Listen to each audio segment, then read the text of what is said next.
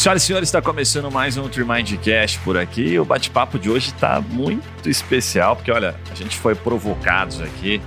Com muito prazer aqui aceitamos o convite da doutora Joana, a gente vai apresentar ela. A gente vai falar sobre um assunto hoje muito delicado, então eu já vou começar pedindo desculpa para a doutora Joana se a gente falar alguma besteira aqui, né? Porque a gente sempre faz umas piadinhas sem graça, né? Os famosos, os famosos héteros top, né? Que ficam falando coisas bobas. Então hoje é o dia da gente levar um puxão de orelha, aprender o bastidor mesmo, né?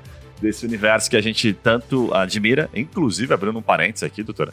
A gente tem hoje mais de dois terços. Teve um momento que era 50%, quase 60 pessoas que a gente tem na Trimind.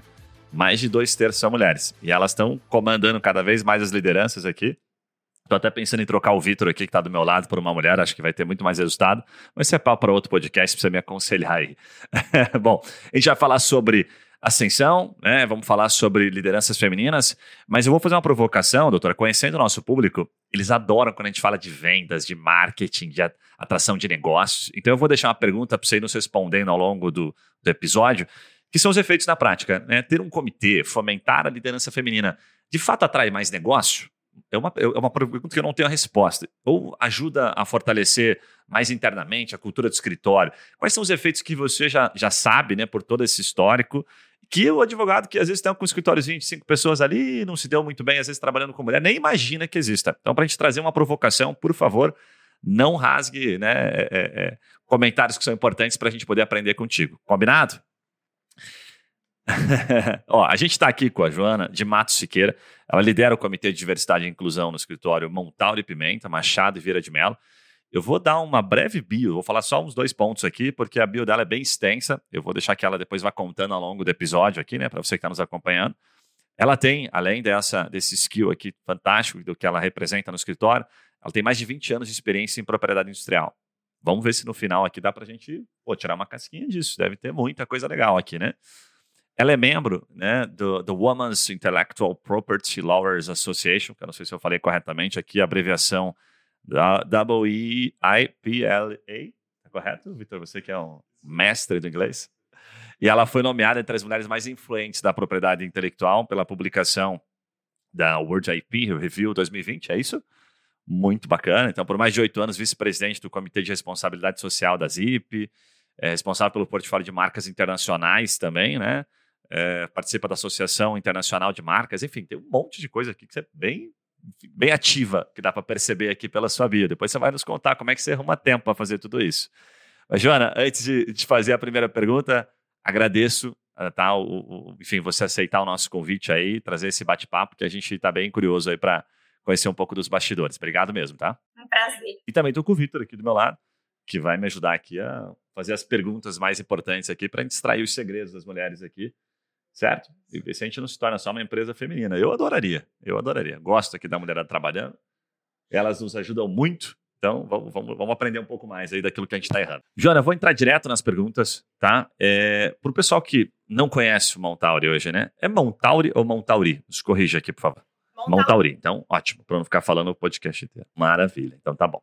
Fala pra gente os big numbers do Montauri. Quem é o Montauri hoje, né? Nos, entre os escritórios? O Montauri hoje é um escritório com muita tradição no mercado de propriedade intelectual no Brasil e no mundo.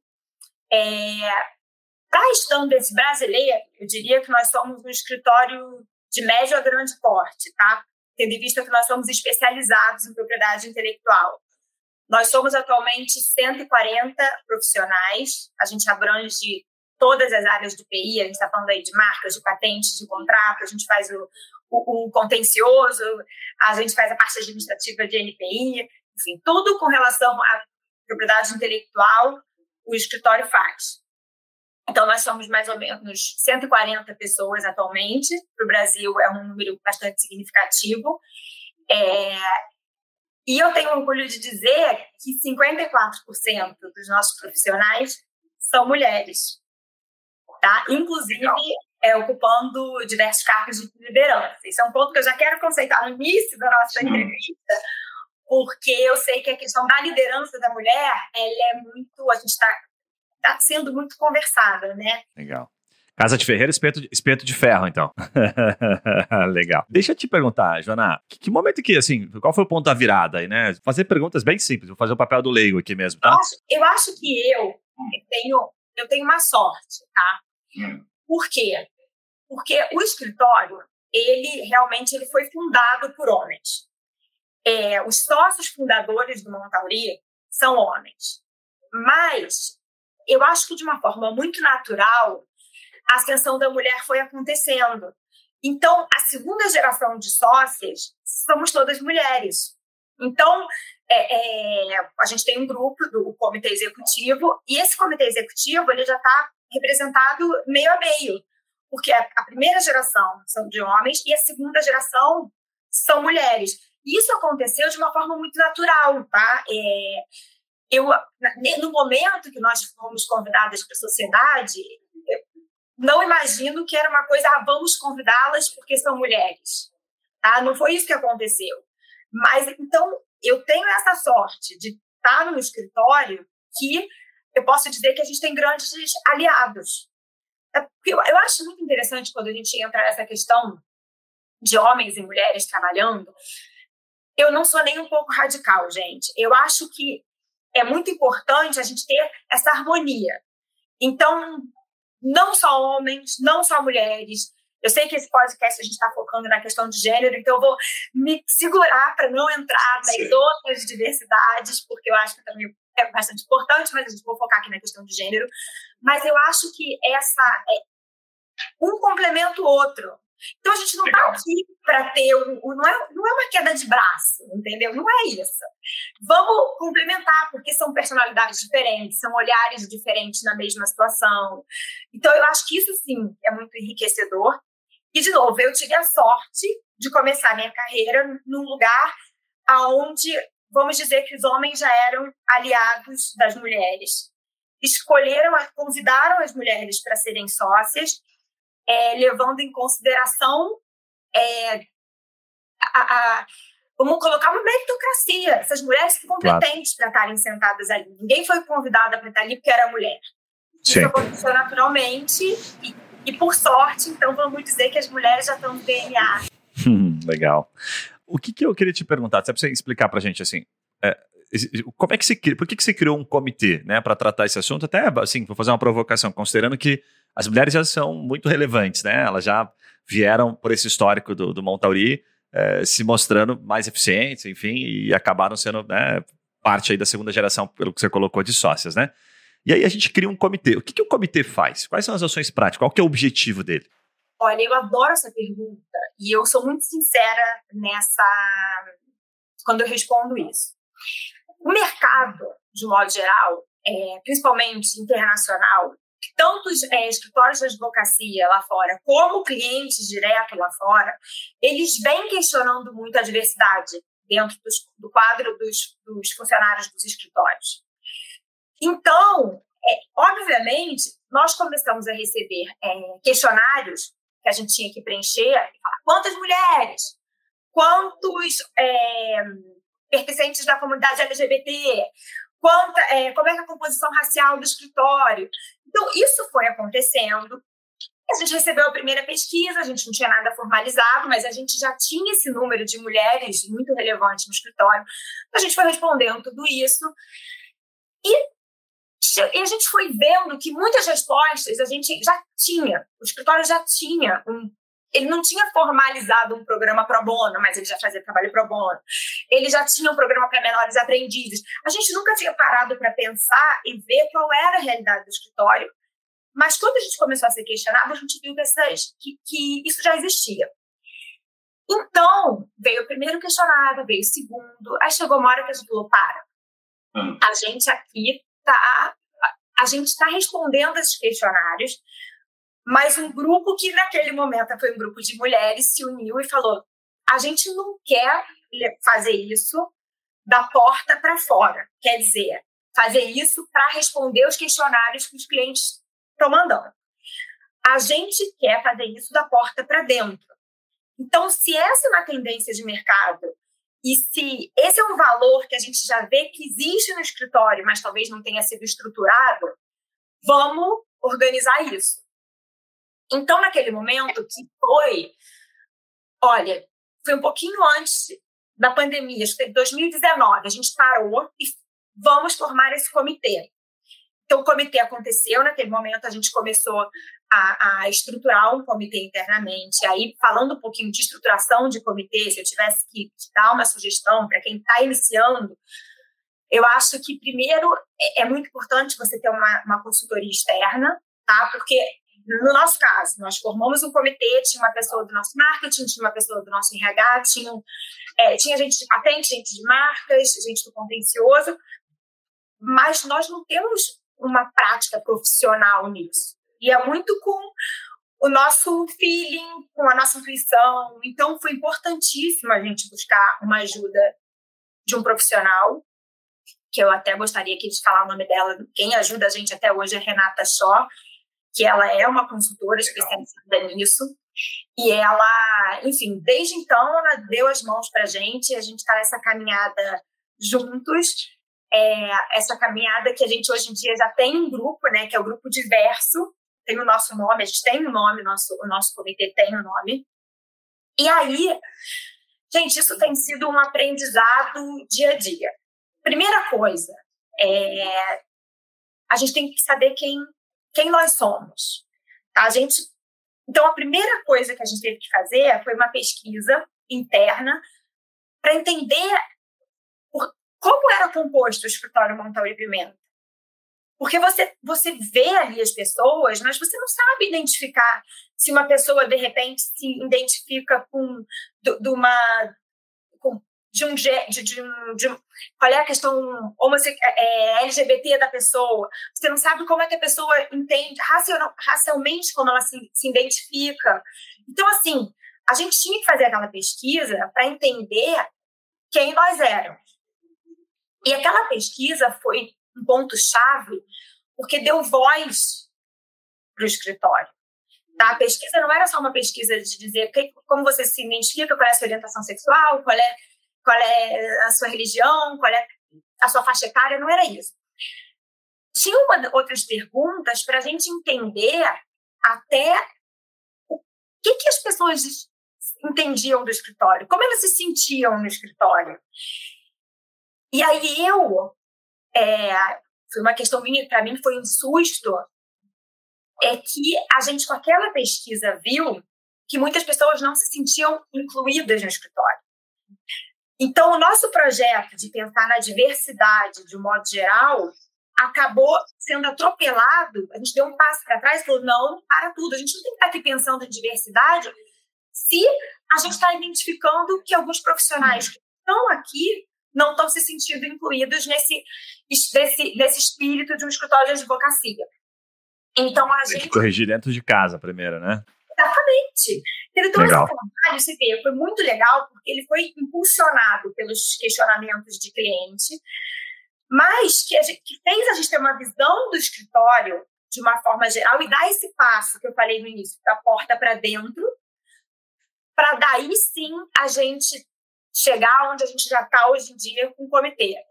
A gente passou essa barreira. Os nossos funcionários, graças a Deus, eles se sentem incluídos, eles se sentem é, é, à vontade de ser quem eles são aqui dentro, sabe?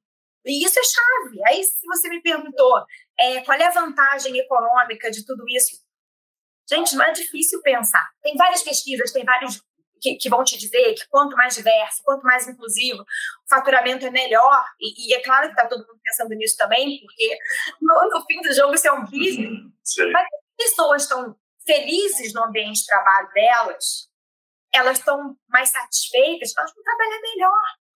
Claro. Entendeu? Então, é, a gente às vezes foca muito na questão da diversidade e nas, nas oportunidades que eu tenho de falar, eu sempre chamo atenção para a inclusão que talvez a inclusão, dependendo do, do resultado, da realidade de cada escritório ou empresa, o que for, tem que, tem que ser avaliada antes de você ter um programa de diversidade. O que, que adianta claro. você ter um com diversidade se a pessoa entra e se sente um peixe fora d'água? É. Sabe, eu fiquei, eu fiquei com alguns pontos aqui que eu queria tentar é, trazer um pouco mais do, do teu, da tua expertise. E o primeiro ali você comentou sobre uh, essa profissional, né, que vocês trouxeram antes, né, depois que vocês fizeram essa, vou chamar de pesquisa de clima aqui, né, mas ficou uma, uma a pessoa, é, não, como é que um se chama? Profissional, um profissional foi que número um. Ah, aplicou a primeira. A primeira coisa foi, foi isso. O que eu queria saber, assim, bem prático mesmo, me dá um exemplo de coisas que a gente não percebe e que começa a fazer com que as mulheres se sintam representadas. Eu, eu, vou, eu vou, abrir um parênteses aqui. Esses dias eu estava entrevistando a, a menina, lembra que eu te comentei? A gente estava trazendo aqui para uma consultoria e ela falou assim: ai, antes de começar, ela tem intimidade, né? Falou assim: nossa, Guilherme, não vi nenhuma flor nesse escritório. Uma planta, você tem que trazer um pouco mais de vida. E eu, e na hora me toquei, falei, cara, de fato, podia ter umas plantinhas aqui, sabe? A gente tem um escritório meio moderninho assim e tal, mas toquei muito disso, né? Aí eu falei, pô, bem pensado, precisa ter um ambiente um pouco mais. Dei esse exemplo que pode ser uma coisa boba, me corrija, por favor, mas me conta assim, o que, que tem nos bastidores de um expert mesmo, que você pode dividir. Fala, olha, começa no básico aqui, que é isso aqui. Olha, eu acho, adorei esse detalhe que você falou da flor, porque eu acho que é um olhar é, da mulher que é um olhar diferente do homem mesmo, né? Tudo fica muito claro depois que alguém falou. Só que antes de ela ser pintado, ela não era tão clara assim. Eu acho que na prática a mulher vem com um olhar de muita empatia, tá? Eu acho que a mulher tem essa. E também a gente detesta essa coisa da mulher e do homem, tá? Porque eu acho que também existem mulheres, existem homens que são diferentes, então. Mas vamos focar assim, fazendo esse parênteses para vocês entenderem que eu não estou querendo puxar para um lado ou para o outro. Mas acho que a mulher, de modo geral, ela é mais empática, ela tem, ela tem inerente esse instinto materno, tá? Principalmente se ela, se ela é mãe, então muda o olhar do mundo, o detalhe do mundo, a preocupação de olhar, pra, de, de, falar com uma pessoa, respondendo, olhando ela na, na cara, olhando nos olhos. É, eu acho que, que essa forma que a mulher tem, muitas vezes, de se expressar e, de fato, se colocar no lugar do outro, eu acho que acaba fazendo a visão né, de uma situação, se consegue ver através de um outro ângulo. E eu acho que isso ajuda muito no, nos relacionamentos. Eu acho que você vem para. A mulher vem para enriquecer dessa forma que normalmente ela tem, que é o que você falou, é o olhar de uma flor, é uma obrigada, é você parar e você, de fato, é, se preocupar com, com um outro. Você querer entender, você, você, de fato, olha, vou te dar um exemplo. É, com uma advogada aqui que estava grávida. E ela estava no final da gravidez, eu senti que ela estava muito é, preocupada, insegura.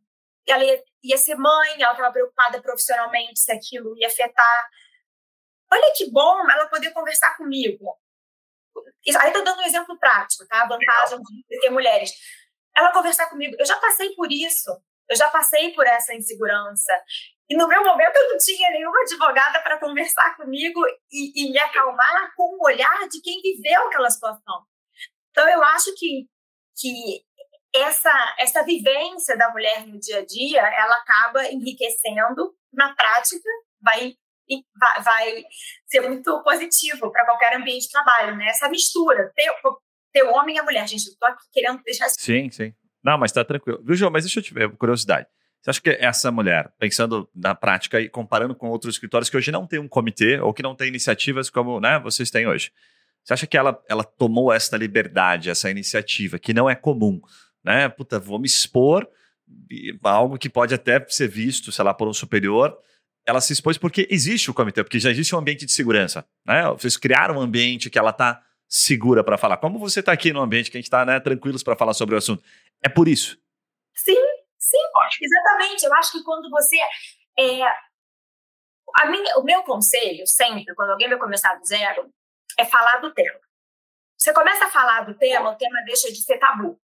Então aí você já para. Qualquer tema, tá? Você começa a falar e começa a ser uma coisa mais natural.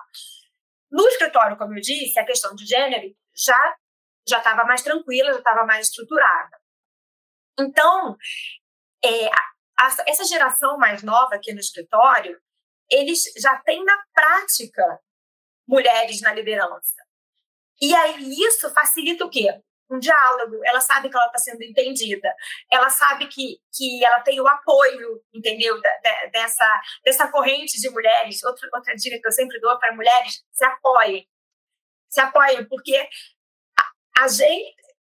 Nós passamos por situações que, que nós entendemos porque nós vivemos na prática. Não é a mesma coisa que um homem vê determinada situação, até apoiar a mulher naquela situação, mas as mulheres de fato vivenciaram, né, aquilo. Então, no caso de uma gravidez, eu tive apoio, total apoio do, do, na época do Luiz e do Eduardo, que são os sócios fundadores que eram meus chefes, né, direto naquela época antes de eu ser antes de eu ser sócia, mas é, total apoio na minha gravidez. Então isso foi um facilitador muito grande.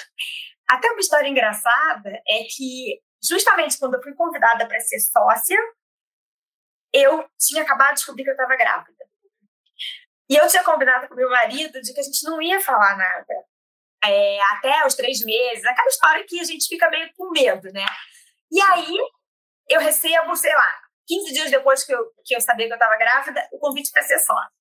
Aí eu voltei correndo para casa e falei, gente, eu preciso falar para eles, porque eles me convidaram para ser sócia. Aí na minha cabeça foi, será que é gravidez? Olha só a cabeça naquela hum, época.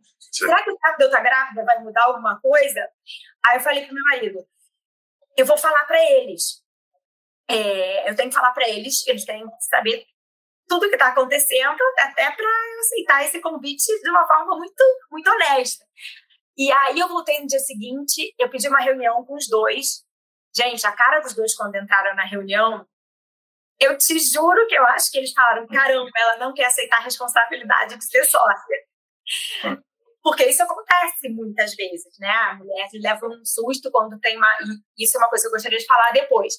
Mas é, quando ela tem uma possibilidade de promoção, às vezes ela mesma se coloca uma barreira. Mas aí eu voltei e aí eu falei: olha, amei, quero, mas eu tô grávida. E a resposta dos dois foi maravilhosa. Então, na maneira deles, eles me acolheram muito. Mas a acolhida que eu dei para essa advogada, fiquei muito feliz de poder dar porque eu não tive. Legal. Você sabe que uma das coisas que eu anotei aqui, a gente está falando de uma situação, parece, me parece, você me corrija aqui, tá? É, que nós estamos, vivemos uma situação, porque a gente implementa, talvez não no mesmo nível que vocês, e aqui está sendo uma aula para gente, mas a gente sabe que isso não é uma realidade. Existe muito essa questão da hierarquia ainda, acho que na advocacia, depois você pode até compartilhar com a gente, dividir, não acho que é uma realidade, você me corrija Acho que ainda tem muito universo masculino, machismo impera. A gente atende aqui muitos escritórios, adoramos os advogados, mas a gente sabe que às vezes o advogado ele é, é difícil, às vezes tem um ego mais, mais inflado, é meio complicado. E aí eu penso o seguinte, né? Pelo que você está nos traduzindo, os sócios do escritório são muito diferenciados, né? Então isso é, é, é permitido, né? No sentido de ah, eu trago um comitê e aquela nova cultura, ela vai se disseminar no escritório. Mas porque vem lá de cima, vem dos sócios. Se você não tiver uma cabeça boa, como só se ferrou, né? Isso, em qualquer é, situação, é importantíssimo você ter o apoio da liderança. É, é. chave. Você precisa, para funcionar, você tem que ter o apoio da liderança. E, e você tem que ter um aliado. E, e aí eu posso dizer de coração que eles são grandes aliados das mulheres e, enfim, como um comitê implementado aqui, de todas, de todas as outras diversidades também. Então, isso foi, sem dúvida, foi um facilitador na, na minha carreira. E, na, e, como eu falei, nós somos quatro é, sócias, é, enfim, os sócios fundadores, depois a segunda geração somos quatro. E somos quatro mulheres sim, super poderosas, vamos dizer assim, Legal. mas é uma equipe de, de, de, peso. Ó, daqui a pouco eu quero, eu quero saber um pouquinho mais ainda do efeito de negócio, que você contou das pesquisas, eu quero investigar, ver o que, que você pode contar para gente. Mas eu queria puxar um pouquinho daquele fio da, aquela meada que você deixou para gente, no sentido de, de como é o tratamento no dia a dia, a diferença entre as mulheres na prática, que a gente acaba, às vezes, ou a gente sabe, né, e puta, internaliza e não lembra, na hora de até de dar um feedback, entendeu? De ter essa relação, você falou um pouquinho até da, da do baque que a mulher sente, às vezes, numa situação de, opa, surgiu algo bom e ela, às vezes ela transforma em algo né, que deixa aquilo maior. E às vezes o homem, não, o homem tem mais facilidade de tratar aquilo. Explica para gente o que é a diferença na prática, né? Quais são os efeitos no dia a dia, no sentido das lideranças, a forma de liderar, feedback? Conta um pouquinho. Tá, na prática, eu acho que a gente vive numa sociedade machista. Tá? Concordo. Então, a gente vive numa sociedade machista, é um, um, machismo aí estrutural, desde a questão do patriarcado. Nós fomos criados assim, criados que coisas para homem, coisas para mulheres. Aí existem vários é, vieses, eu brinco que são inconscientes ou não, mas são coisas inerentes. Você entra numa, numa sala de reunião, se tem uma mulher sentada e vários homens, você não vai imaginar que aquela mulher é a pessoa que tá, é a líder, tá? ela, ela, tem a liderança né, naquela situação. E, e, isso é normal, quer dizer, não deveria ser, mas na nossa sociedade machista isso ainda é normal. Então, eu acho que, que muitas vezes as mulheres elas se colocam essas barreiras, tá? Porque muitas vezes as próprias mulheres são machistas. Elas acham que elas têm que muitas vezes elas estão sempre encurraladas entre decisões, principalmente questão de família e trabalho. E, e por aí vai. Então, assim, eu acho que vem, a situação vem lá de trás, porque a gente vive numa sociedade machista. Está mudando? Está mudando. É, dei o exemplo da OAB, vários comitês estão, estão vários escritórios estão implementando comitês para tratar do tema. Então, quer dizer, eles estão querendo acelerar essa equiparação entre os homens e mulheres, o que é muito positivo. Mas é, machismo está aí. Então, eu acho que, número um, a mulher ela tem que parar e ela tem que se valorizar, tá? Porque as mulheres são tão competentes intelectualmente quanto os homens, então elas têm que se valorizar e têm que entender que nem sempre ela precisa escolher. Ela pode é, equilibrar a vida pessoal e a vida profissional. Tá? É difícil? É difícil, mas não é impossível. E aí, falando um pouco aqui de pandemia, eu acho que até a questão do home office veio como um facilitador para as mulheres que talvez não tenham é, a possibilidade de, de, tá, muitas vezes a mulher tem que escolher, porque ela ou ela vai ficar com o filho, ela vai trabalhar, ela não tem que deixar o filho dela. Mas hoje em dia, com a pandemia, eu acho que isso veio para mostrar que, que a mulher, muitas vezes, ela não precisa escolher. Ela pode é, equilibrar as coisas e não deixar de, de seguir um sonho dela, é que essa independência profissional, gente, que é maravilhoso você, você se sentir realizada profissionalmente e se realizada como mãe ou como esposa, ou até respeitando aqui as mulheres que também não querem ter filho. Mas eu acho que que, que isso é muito importante, tentar buscar esse equilíbrio e a mulher não se sentir encurralada nas escolhas, porque isso acontece com todas as mulheres. Os homens não têm essa pressão. Eu, é, quantas vezes eu é, é, aviso que vou viajar? Gente, eu já escutei pessoas me perguntando, mas o seu marido deixa? Isso hoje em dia. Você escuta, ah, mas você não. Você. Eu estou presa numa reunião, eu não posso chegar agora na apresentação do meu filho. Você está preso numa reunião? Assim, se o homem fala isso, se o homem fala que tem que viajar a trabalho, se o homem fala que está preso numa reunião, ele é visto de uma forma diferente na sociedade. Então a gente vive nessa sociedade machista. E aí eu faço um parênteses que eu acho muito positivo. É, a gente fala aqui na questão de liderança, num, num, num, focando muito o que, que as mulheres líderes podem passar para essa nova geração. Mas eu acho que essa nova geração tem muito para passar para as mulheres líderes. Por quê? Porque essa nova geração, elas já não aceitam o machismo da forma que os mais velhos, vamos colocar assim, aceitam. Eu converso com, com os advogados mais novos do escritório, converso com os meus sobrinhos. É impressionante como é, são certas coisas que eles têm. O que a gente está buscando muitas vezes no comitê é, aí eu falo que a gente está buscando com sotaque é, é, buscar a diversidade, buscar a inclusão, eles têm isso fluente, porque eles já aceitam isso desde o início. Sabe o que você me lembrou aqui? Desculpa ter cortado. Tem uma filha de 14 anos, e quando você fala, é, puta, ela é a que mais me dá porrada nesse sentido, o pessoal que conhece ela. E aí, às vezes, eu, qualquer coisinha assim que eu falo, ela me dá porrada, direto, ela me dá umas lições de moral. E aí é legal, porque às vezes ela me dá uma lição de moral do negócio que eu tô tão acostumado ele falou, filha, mas isso aqui não é machismo. Ela falou, você acha que não é, papai? Mas é. Eu falo, meu Deus, daí eu fico ali, falo, puxa, tá bom, mas tudo é machismo. Daí eu fico naquela discussão com ela. E no final tá tão aderente ali que eu falo, puta, ok, tem que pensar. A gente também escutar. Porque, é. Ok, a gente, eu posso chegar, posso falar de mentoria, posso ajudar é, em, em ajudar a nova geração a crescer profissionalmente, a chegar a um cargo de liderança, tudo isso sim, mas essa troca é, é especial, porque eles já já estão vendo o mundo de uma maneira diferente do que os nossos pais viam o mundo. E a gente está aqui no meio do caminho, correndo atrás de ações afirmativas para correr com, com esse equilíbrio. Tá? Mas eu também não acho certo a gente chegar e muitas vezes ir com uma rigidez e, com, com as pessoas mais velhas por elas pensarem de uma maneira diferente. Eu acho é. que isso tem que ser entendido, que muitas vezes a pessoa não está fazendo aquilo para te agredir ou não. É uma realidade que ele acredita, que ele vive. Está errado? No meu modo de ver, está errado. Vamos é, é, desconstruir isso? Vamos desconstruir isso. Mas também não adianta você chegar atacando um milhão de pedras. Joana, você tocou num ponto ali enquanto você falava sobre essa relação das, é, das gerações ali, né? É, as mulheres um pouco mais experientes, que talvez já esteja até mais imersa nesse universo machista, e às vezes nem elas mesmas se percebem né, no universo machista e se tornaram meio machistas, né? É, e aí tem a, a, nova geração, como eu comentei aqui da minha filha, e um monte de advogadas ali com vinte e poucos que não aceitam nem a pau. Lembrei de, de um caso, de uma entrevista que a menina me perguntou aqui.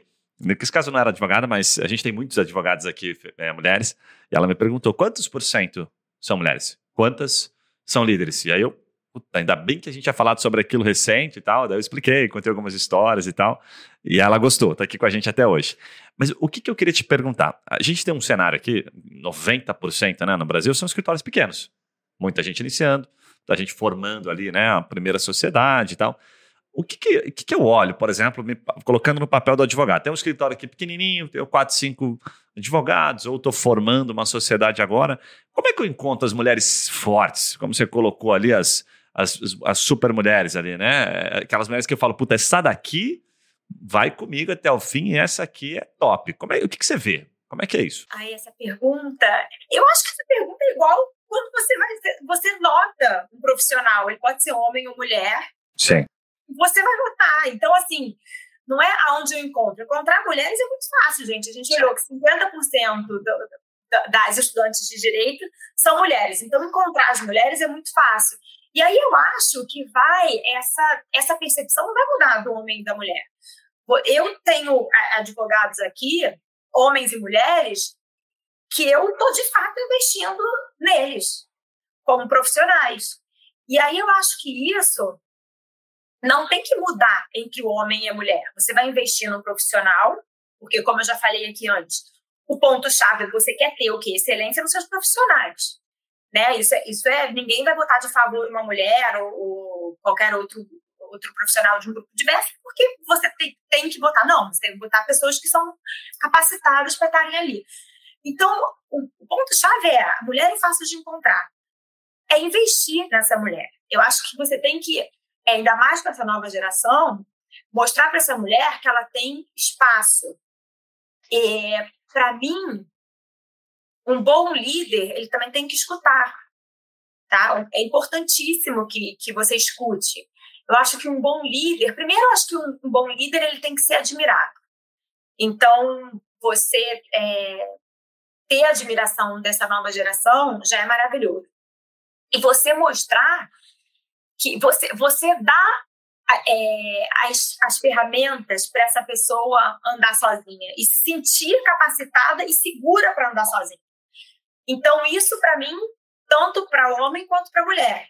Talvez a mulher, como tem essa questão de, de vamos colocar, a gente sabe que, que o número de mulheres líderes é é menor do que dos homens, talvez você precise ter um olhar especial para aquela mulher ter a confiança de que ela vai chegar numa posição de liderança.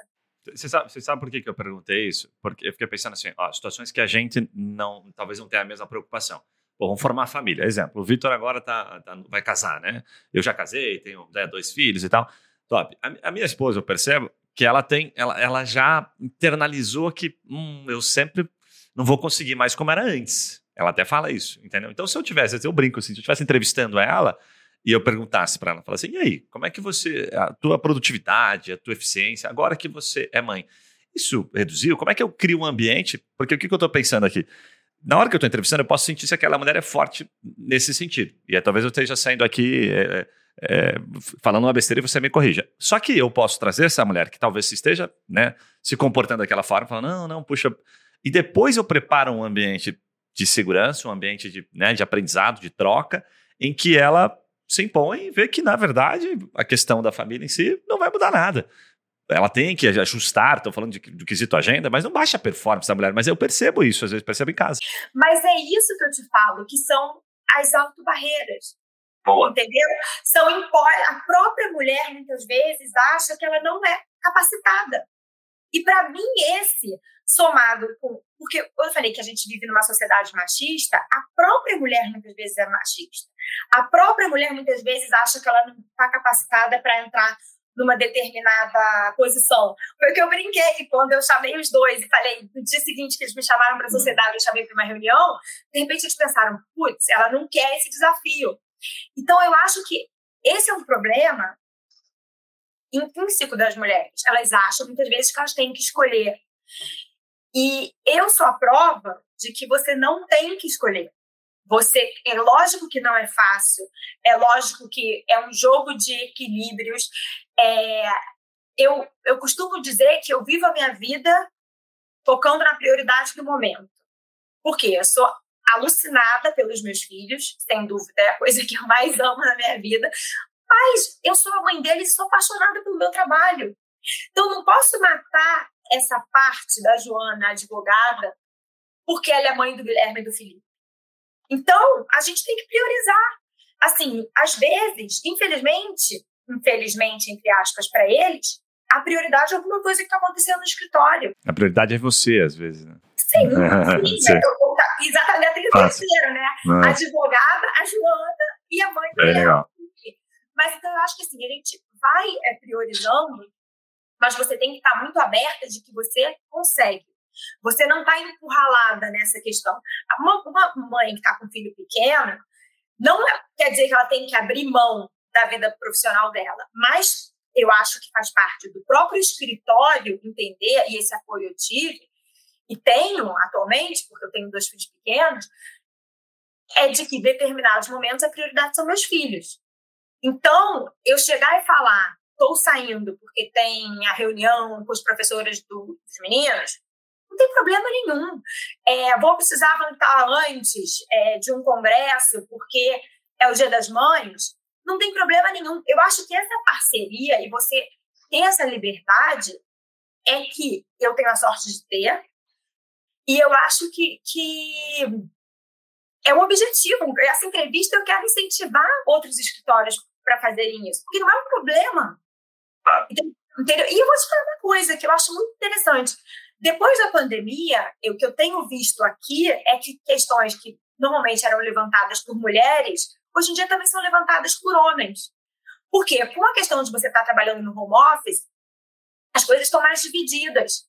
Então, eu já escutei, tipo, de, de, de pai que fala: olha, eu preciso estar trabalhando de casa hoje porque meu filho está doente. Cara, eu acho isso ótimo, porque eu acho que isso é natural. Entendeu? Você tem uma mãe e um pai. Por que que... Aí, assim, tô aqui, tô, tô aqui realmente falando de modo geral da sociedade que a gente vive e a gente tem que entender que as mudanças são gradativas, mas que bom que hoje em dia ele está falando que ele vai, vai cuidar do filho.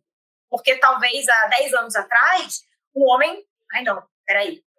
Isso é coisa que a minha mulher vai estar tá fazendo. Então, eu acho isso. Acho que as mulheres têm que mudar o mindset delas. Acho que a nova geração já está mudando o mindset deles. Tá? Ele já. É, é, foi o que eu falei. Tem uma fluência nessas atitudes que a gente está aqui remando para implementar.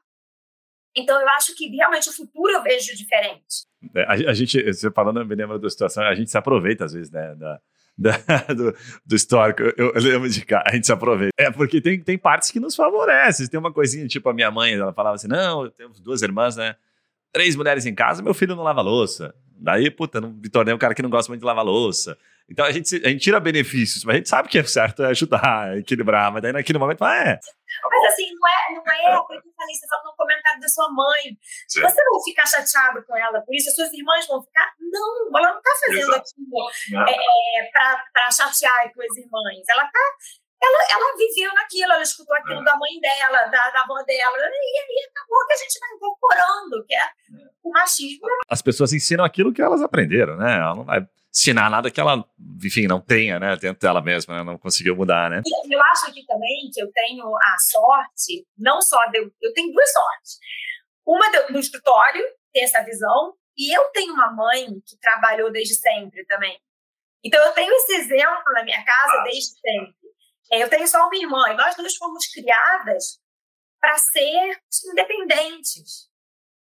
Tá? E isso eu acho que é chave. Eu acho que se a mulher entende que ela vai correr atrás, ela tem que buscar esse equilíbrio para buscar a independência dela, ela vai ser muito mais feliz, porque ela está livre. É, e, não, e no passado não muito distante, as mulheres eram, eram incomum as mulheres não trabalharem. Ah, a mulher dona de casa e o homem traz o dinheiro. Né? Isso não é muito, não faz muito tempo que isso já não existe há muito tempo, né? Que as mulheres estão super independentes. Mas olha só, eu até é, eu tenho amigas hoje em dia que também optaram por não trabalhar, e eu acho que cada um tem seu direito de escolha, entendeu? E buscar o que, que te faz feliz. Eu tô falando aqui é verdade. Luana, eu não seria feliz.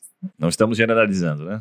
Não, não gosto de generalizar nada. Acho que cada caso é um caso, cada as pessoas são diferentes. Mas eu eu sempre falo que eu não seria a profissional que eu sou se eu não fosse mãe, e eu não seria a mãe que eu sou se eu não fosse profissional. Tá? Eu acho que porque eu sou essa pessoa, eu sou é, é essa mãe que meus filhos têm. Então, eu também, não sei se é uma visão egoísta minha, mas eu demorei para querer ter filho, tá? Eu fui casada bastante tempo até ter filho, então eu respeito as mulheres que também optam por não ter filho. Mas eu acho que quando nasce uma criança, essa criança nasce numa família, tá? E aí ela tem que, essa família tem que se adaptar com essa criança, e não a família se adaptar para a criança.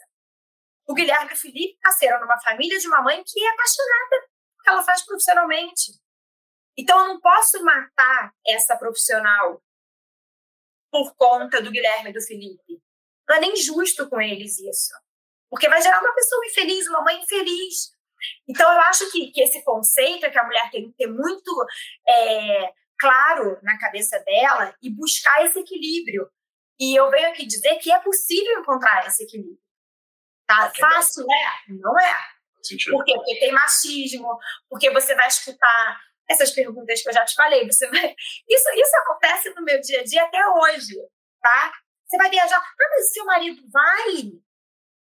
Não, não vai. Mas e as crianças? Não. Mas assim, você também, quando você chega no, no, no, momento da sua vida que você está certa do que você quer, que você está certa que está no caminho é, é, que você sonhou, essas coisas já não te incomodam mais. Mas eu entendo que uma pessoa, de repente, no início de carreira ou com, acabando de ser mãe, pode bater forte.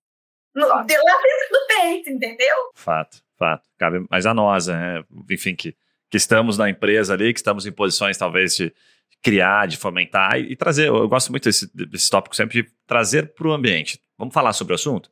Falou sobre o assunto, acho que já resolve, porque daí você aplica isso no pequeno ou no grande, né? Tanto faz, mas tem que falar. Porque se o grande simplesmente fizer um comitê, mas não falar do assunto, não vai rolar nada. Então tem que trazer e falar. Vamos falar sobre esse assunto que tem que quebrar o tabu, né? Primeiro passo é falar. Falar. E, e eu, eu trabalho no comitê aqui no escritório e é, eu também trabalho no comitê da BPI, que é a Associação Brasileira de Propriedade Intelectual, trabalho no comitê, no comitê da ASIP, que é a Associação Interamericana, e sempre a minha, o meu pontapé inicial é vamos falar dos assuntos. E daí as coisas começam a acontecer. Vamos quebrar tabu. Vai acontecendo, né? Uhum. Ju, a gente não pode terminar sem falar um pouquinho de, de business aqui. Eu, eu confesso que eu fiquei curioso. Você me fala o que você puder, porque eu sei que tem informações que às vezes são um pouco mais secretas. Aí, né? A gente guarda na caixa preta do escritório. Você falou de umas pesquisas que vocês respondem. Pelo que eu entendi, são internacionais me corrija se eu estiver errado, mas devem ser grandes empresas que estão, né, enfim, negociando com o escritório, está naquela fase inicial de, deixa eu entender quem que a gente vai contratar aí no Brasil, não sei se vocês têm sede lá fora também, né, provavelmente sim, não, não, ok. Me, me explica um pouquinho, é, essas empresas, né, que estão, por exemplo, tentando entender o quanto o escritório tem essa diversidade e tal, quem são essas empresas? Por que, que eles, eles fazem isso? Isso é um critério de exclusão? Falar, a gente não vai contratar vocês porque vocês não têm isso, é, ou isso é um, é, um, é um diferencial? Como é que é isso na prática? Olha só, é exatamente isso. Tem grandes empresas que estão deixando de contratar escritórios que não são diversos.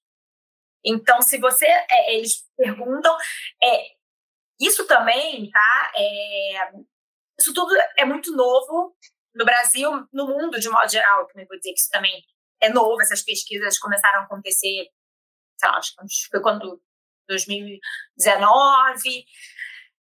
E tem empresas que são mais agressivas e outras que são menos agressivas. Umas estão, tipo, levantando um cartão amarelo. Eu estou te perguntando, eu quero saber, e eu quero que você se movimente para isso, e daqui a dois anos eu vou te perguntar de novo. Boa. Outras, elas deixam de te contratar se você não, não, não tem um quadro diverso.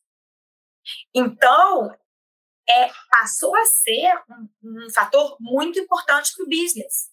Um diferencial, então, né? Um diferencial. E eu acho isso incrível, porque eu acho que isso é, é, tá impulsionando. O mercado está tendo que se movimentar. Entendeu? Porque, gente, é muito enrique enriquece qualquer conversa. Sabe, se você tem um grupo diverso. Isso eu, eu sinto na prática. Se você chega e conversa com os teus amigos do colégio, vamos supor, você joga um assunto, todo mundo vai terminar concordando com você. Que são todos homens da mesma faixa etária, que frequentaram o mesmo colégio. Você vai jogar um assunto ali, vai estar todo mundo concordando. Joga esse mesmo assunto num outro grupo de pessoas. E eu sinto muito isso, olha, no grupo, o comitê da BPI, nós somos quatro coordenadores. E eu sou apaixonada por esse comitê, porque são quatro pessoas totalmente diferentes e que aprenderam a se respeitar, a se gostar. Mas se você olhasse assim, o grupo inicial, você fala, caracas, o que, que vai sair disso? Vai dar briga. Não, mas é maravilhoso, porque eu amo conversar com eles, porque eles têm uma visão de diversos pontos diferentes do meu. E se eu converso com, o meu núcleo de amigas, com a minha irmã, todo mundo vai falar isso mesmo, João, isso mesmo. Eles vão lá e falam, não, peraí, mas... Taranã, taranã, taranã, que você fala, caracas, é isso mesmo. Então, eu amo conversar com pessoas que pensam diferente de mim. Às vezes falam, ah, mas é muito extremista. Amo falar com extremistas, com radicais. Amo. Porque, ainda mais quando eu sei que são pessoas inteligentes. Por quê? Porque eu quero entender o ponto de vista deles. Então, eu acho que, que isso é, foi o que a gente já falou nessa entrevista. Tudo é muito óbvio depois que é dito. E aqui, de novo, isso tudo é muito óbvio depois que alguém começou a falar do assunto, né? E. Sabe que você, me lembrou de mais um ponto ainda falando de negócio. A gente, a gente tem aqui né, na equipe, por exemplo, do comercial, a Thay, né? A Tainara, que, enfim, tá com a gente faz um bom tempo e que é Gela Red, enfim, ela é uma das maiores, assim, em termos de resultado e tal, super meritocracia aqui, né? Ela tá crescendo por meritocracia. E aí, o que, que a, a gente. Isso está um pouco internalizado, mas de fato, eu, você me corrija, tá? Por favor. Eu estou aberto aqui para ouvir, levar um puxão de orelha. Mas eu ainda percebo que em algumas situações de negócio, ou até de relacionar, agora nós temos com novas líderes aqui, né? As duas Isabelas, que são advogadas também e tal. Quando elas vão falar com um advogado, a mulher vai falar com o advogado, uma situação mais delicada, eu até prefiro, às vezes, porque o advogado, ele já, já, a grande maioria, graças a Deus, eles são, eles respeitam mais. Então ele já, ele já vai mais com o pé no freio. Então a gente até estrategicamente se beneficia de diversas formas. Pô, prepara aquela mulher, ela sabe, joga no mesmo nível de homem. E ainda tem mais um plus ainda, porque o homem tende a tirar um pouquinho mais, respeitar um pouquinho mais, tá? Então, eu, eu acho vários. Acho que esses pontos a gente esquece, mas no final a mulher ainda gera mais conexão. E tem aquele ponto de mulher com mulher, que puta, tem mais facilidade, tem mais abertura. A Thais super se destaca. Não sei se você já percebeu isso ali no comercial, Vitão. Tem, tem feito alguma, alguma separação? Assim, tipo, ah, escritório, mulheres, vão passar para Thais e tal? Não. Sim, com certeza. Essa foi uma lição que, cara, eu distraí daqui porque ficou óbvio para mim. É, mas assim, a Thay, ela tem alguns pontos de vista muito diferentes do que eu tenho. Então, assim, a gente divide parte da liderança hoje ainda do time. Isso para mim é excelente, cara, porque eu não seria o líder que eu sou hoje se eu não fosse por ela. Assim, tipo, porque ela tem algumas coisas que eu falo assim, cara, Caramba, vamos fazer desse jeito, vamos seguir dessa forma.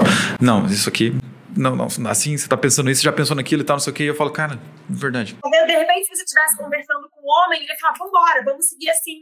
Exatamente. Exatamente, Legal, exatamente. Vocês já estão vivendo na prática também as vantagens de você ter Exato.